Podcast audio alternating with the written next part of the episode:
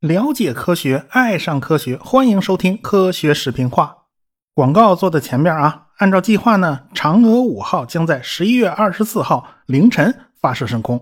我们现在呢，也在准备一连串的专题节目，到时候呢，应该会有一场直播。等具体的时间和收听方式确定以后呢，我会尽快的通知大家。大家呢，最好关注我的微信公号“科学视频化”，这样呢，就能及时收到通知了。呃，当然了，在这个公号里面，每一期节目都会有图文版，大家有兴趣的可以去看一下。闲言少叙，书归上文。阿波罗计划呢，算是完美收官了。NASA 呢，也面临着转轨，毕竟阿波罗计划花钱花太多了呀。尼克松一上台就开始削减 NASA 的经费，NASA 呢就要开始过紧日子了。那么 NASA 需要何去何从呢？为未来制定目标，这是布劳恩的工作。这个时候呢，布劳恩已经从亨斯维尔搬到了首都华盛顿特区，他呢已经算是升官了，他成了局长助理，兼任马歇尔航天中心的主任。作为局长助理呢，他的主要工作就是制定目标。布劳恩呢拟定了几个计划，它都是环环相扣的。首先是太空实验室计划，其实呢就是一个载人空间站。当然，这只是一个试验性质的空间站。对于 NASA 来讲呢，这个目标并不算难呢，但是却是非常关键的一步。首先是在这个空间站里面可以开展大量的太空任务，宇航员们呢要实现太空长时间的居住停留啊，都是很方便的。其实这个是为探测火星做准备的，因为你要去火星，你在太空里面待的时间呢，它不可能短，对不对？咱得先在地球附近，咱适应适应。其次呢，就是航天飞机计划。航天飞机在布劳恩的设想里面呢，是一个任劳任怨的皮卡。哎，这东西既能拉货呢，也能载人，一次可以运七个宇航员上太空，而且还能拉上一大箱子货物啊！那是价钱便宜，量又足。航天飞机主打呢是重复使用，只要重复使用呢，就能降低成本。起码在布劳恩看来啊，这东西才是大势所趋啊！以后呢，只要靠着航天飞机一趟一趟的拉货，才能组装出一个庞大的空间站。所以这也是必不可少的步骤。布劳恩的第三个计划就是所谓的载人登陆火星的计划，用两枚土星五号在太空里边拼装出一个核动力火箭啊，然后咱就从近地轨道咱直飞火星了，咱就可以实现火星的登陆和返回了。呃，当然这个计划目前看来不是太靠谱啊。你政府做了预算呢，总要国会去批准呢。所以 NASA 的局长就带着布劳恩来到了国会山，接受议员们的质询。那布劳恩是口若悬河啊，他口才很好啊，一顿侃，弄得国会的老爷们瞠目结舌啊，一个个都来了兴致了。人家这些国会议员呢，对于技术方面的事情他是一窍不通，但是人家对于钱袋子看的可是非常紧的，所以这些人就提出了一大堆的问题，希望布劳恩给他们一个回答。关键的问题就是，呃，为什么要投资火星计划呢？这个火星计划能给美国带来什么样的好处呢？布劳恩的回答呢是这样的，他说呢，这是一笔明智的投资，因为这笔钱可以刺激美国的经济、科学、工业的发展。真正的回报啊，不在于从火星上挖回一堆金子啊，这挖金子那是哥伦布那个时候的想法啊，现在的人不能这么想了啊，现在的人。主要在乎的是新的方法、新的知识来丰富我们的经济和科学。别看议员们听科普挺来劲的啊，挺有兴趣的啊，但是一提钱，他立刻就打了退堂鼓了。因为布劳恩的这个火星计划呀，要比登月那计划呀，嗯，花钱花的多了去了，这俩就不是一个数量级的。所以呢，最后国会只批准了前两个计划。啊，因为前两个看上去还靠谱吗？还是围着地球转的嘛？所以呢，NASA 的下一步计划就是天空实验室计划和航天飞机计划。这个时候，布劳恩的这个位置就比较尴尬了，因为未来十年 NASA 要做的事情就已经定了，不再需要他这个局长助理来搞什么远景规划了。说实话，把他提到这个位置上，就是想利用他的名气和影响力来想办法帮 NASA 多要点钱啊。啊，你必须干大事啊，才能要到足够多的预算。现在嘛，呃，这个阴谋显然没有得逞嘛。而且呢，整个国家的财政都在紧缩，也不可能有什么计划外的事情可以做啊。现在没有，将来也就是没有了。所以呢，布劳恩看来这个工作就做不下去了。尽管呢，布劳恩为天空实验室和航天飞机呢也付出了大量的心血，但是这两个项目已经激不起他的斗志了。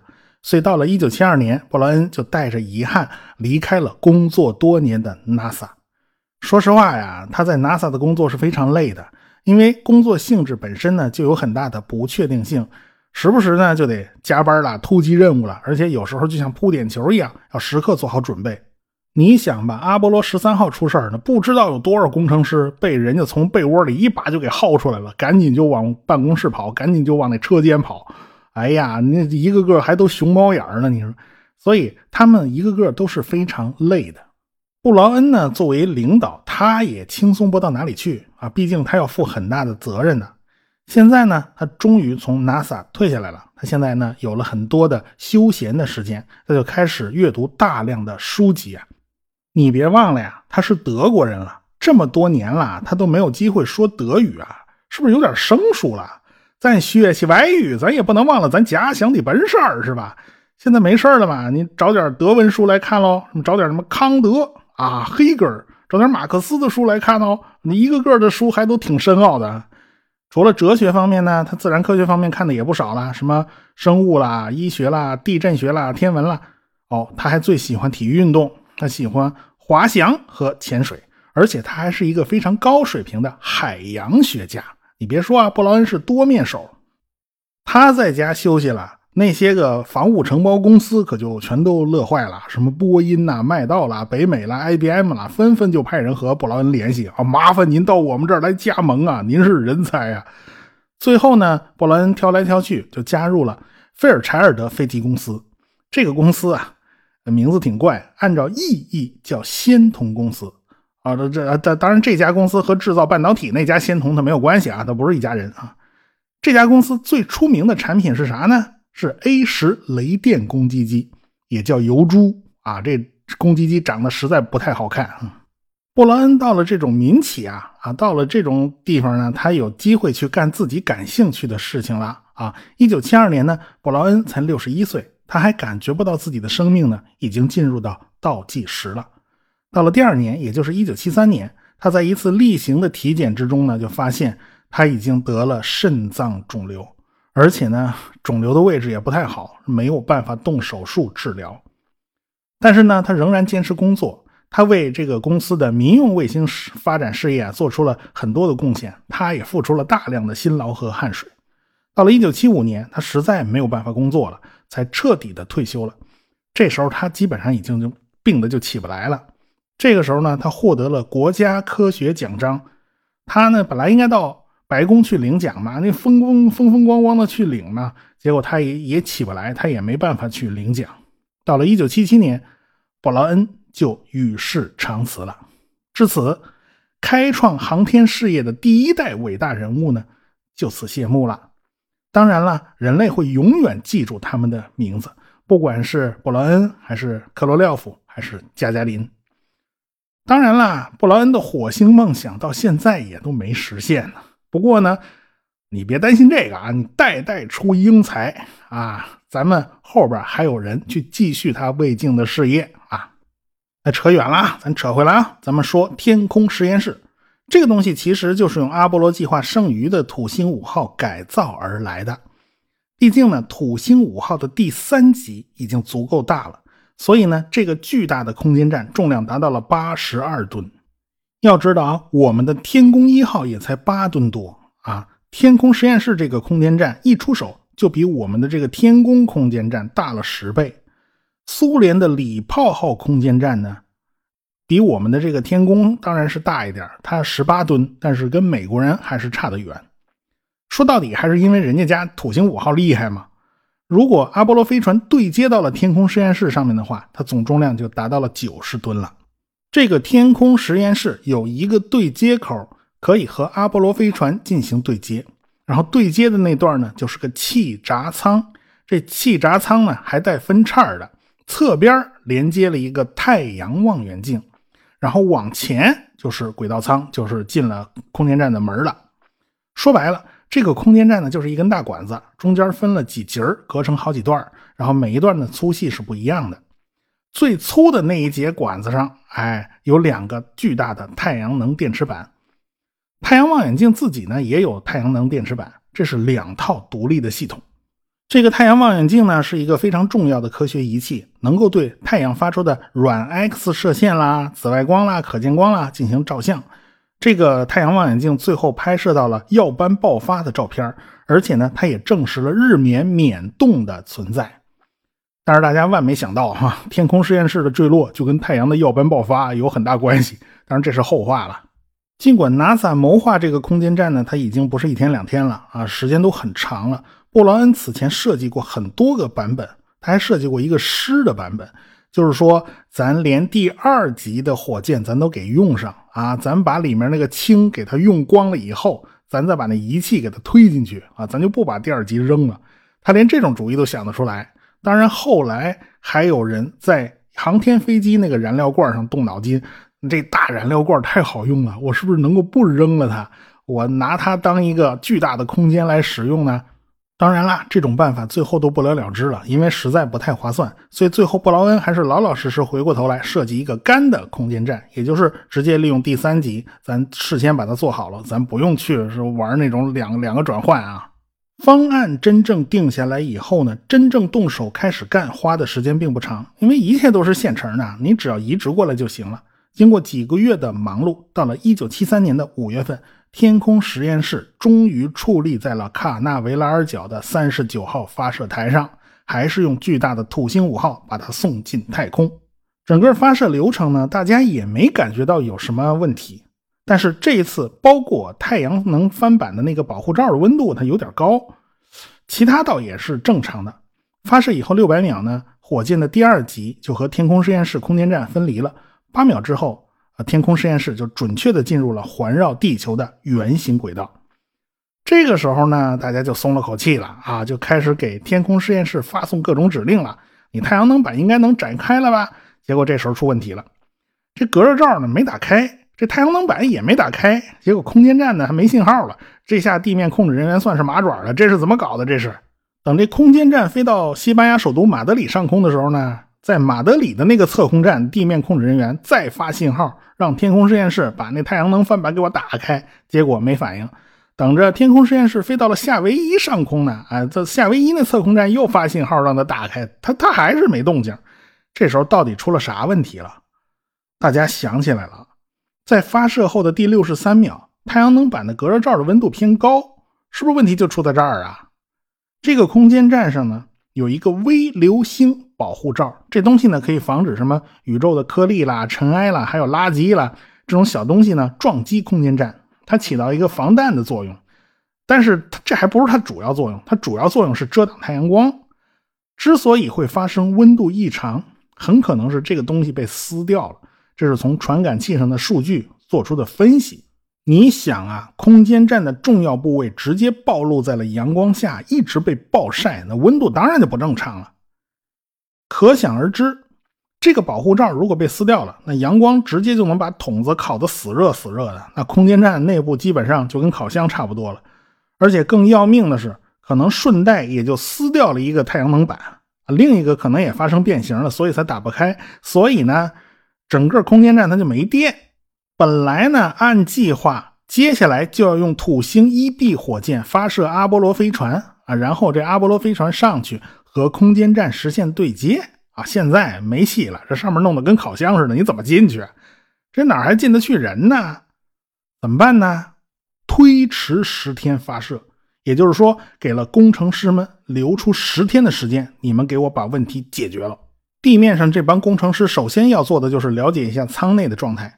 要知道舱内有好多什么泡沫、塑料之之类的这些东西，如果温度太高啊，这些东西都融化了，那冒烟了，那可就麻烦了。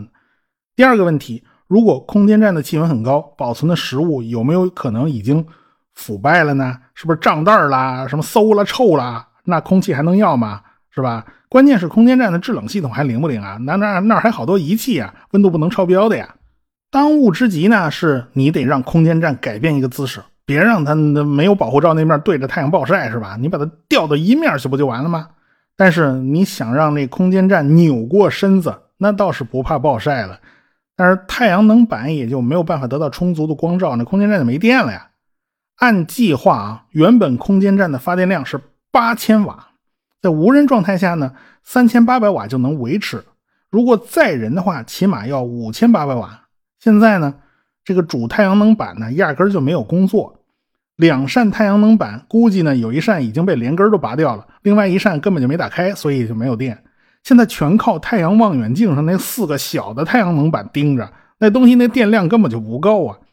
所以呢，最后这些工程师们就做了一个妥协，咱转四十五度，咱转一半儿这样的话呢，太阳能板的电力呢还能凑合坚持，舱内也不至于太热。地面上想办法发指令给天空实验室这个空间站，让它把身子扭过去四十五度，然后果然好使了。这时候舱内的温度开始下降了，最后这个温度就稳定在了五十四度啊，这个五十四度还是很热的，好歹呢人还是能够进去工作一会儿的。很多印度人不就是一直工作在这个温度之下嘛，是吧？他也没晒死嘛，是吧？太阳能板的发电量呢？凑合着能到两千八百瓦，勉强维持。工程师们比较欣慰的是，舱内的冷却系统还在工作，也就是说食物没有变质，水还能喝啊。各种需要低温的仪器呢，也都还是好好的啊，还都正常。再下一步，那就不是地面人员能解决的了，是需要宇航员们上去以后，通过太空行走进行修理。首先就得把没打开那太阳能板给它掰开，这是第一步。然后呢，就是想办法给那个保护层脱落的地方打一个遮阳伞。你现在再弄个保护层上去不现实，打个遮阳伞能好很多啊。在亨茨维尔的那个马歇尔航天中心呢，有一个供宇航员们进行训练的大水池。NASA 呢花了五天时间，在这个大水池里面建了一个一比一的模型，所以宇航员们就得在这个大水池里面练习修理天空实验室的太阳能板和打开那把伞。这次领衔上太空的。可是老手了，指令长是康拉德。我们提这个人也不是一次两次了，他参与过两次双子星座任务，还而且呢，他还是阿波罗十二号的指令长，可以说是经验丰富。他带着科文和保罗维茨两个人一起完成这次任务。这三个人呢，在水下是一遍一遍的演练，旁边的工程师们就陪着他们。也不知道上上下下有多少人熬夜熬成了熊猫眼了。反正这十天以来。这帮工程师可能连个囫囵觉都没睡过。你搞航天项目，有时候真是防不胜防啊！航天器飞那么老远，出了问题真的是很麻烦的一件事儿。这三位宇航员在临走的时候啊，还拍胸脯打包票啊，不就是修理空间站吗？小意思，拎着工具包就上了飞船了。然后这个土星一 B 火箭就一溜烟儿把他们送上了太空。到五月二十五号的时候，在关岛上空，这个康拉德就向地面报告了。他们已经看见了天空实验室了，而且正在向它靠拢。等着阿波罗飞船慢慢靠近了天空实验室，康拉德驾驶这个飞船就绕着天空实验室转了好几圈你瞧那天空实验室这个惨哦，这半边太阳能板已经不翼而飞了，这保护罩呢也被彻底撕掉了，剩下那残骸刚好卡在了另外一块太阳能板的主轴上。结果这半边太阳能板呢就是伸不开，你难怪是没电呢。再看。空间站那筒子上，因为没有那层隔热层嘛，下边那漆都被晒翘了皮了，可见阳光暴晒的威力啊有多大。要知道啊，在地球轨道附近，包括在地面上，每平方米截面收到的阳光的总能量是1.36千瓦，这个数值叫太阳常数，这可不是一个小数字。康拉德开着船，带着俩小伙伴绕着天空实验室拍了很多照片，然后呢，慢慢传给地面。地面人员就可以想办法在水底下那模拟器上寻找解决方案。那下一步是干啥呢？这个先和这天空实验室实现对接，这样呢就能够保证飞船和空间站之间是可靠的刚性连接。这样总比这个飞船在空间站外边乱飘要好吧？万一撞上了是吧？然后呢，咱们先吃饭啊，吃饱了饭才能干活啊。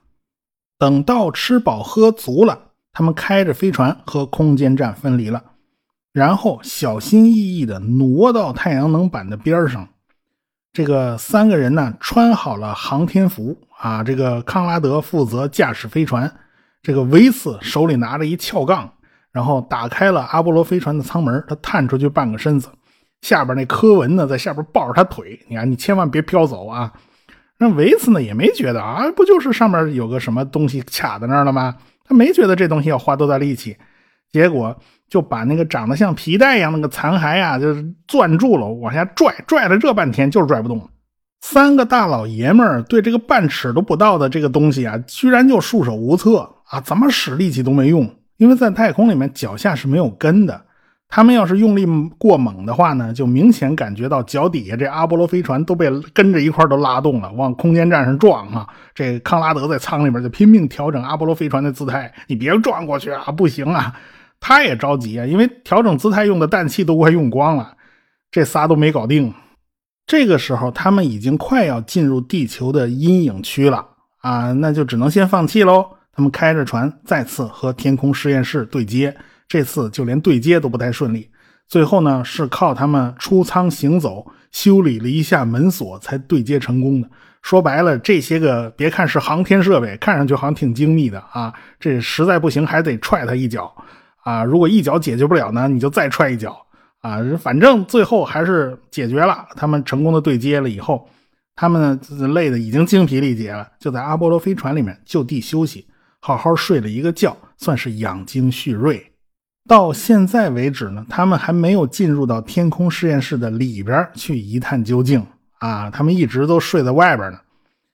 所以呢，等他们醒了以后呢，啊，就得进去呗。打头阵的还是这维茨，反正干啥事都是他先打头阵啊。他就戴着那防毒面具，第一个钻进了空间站。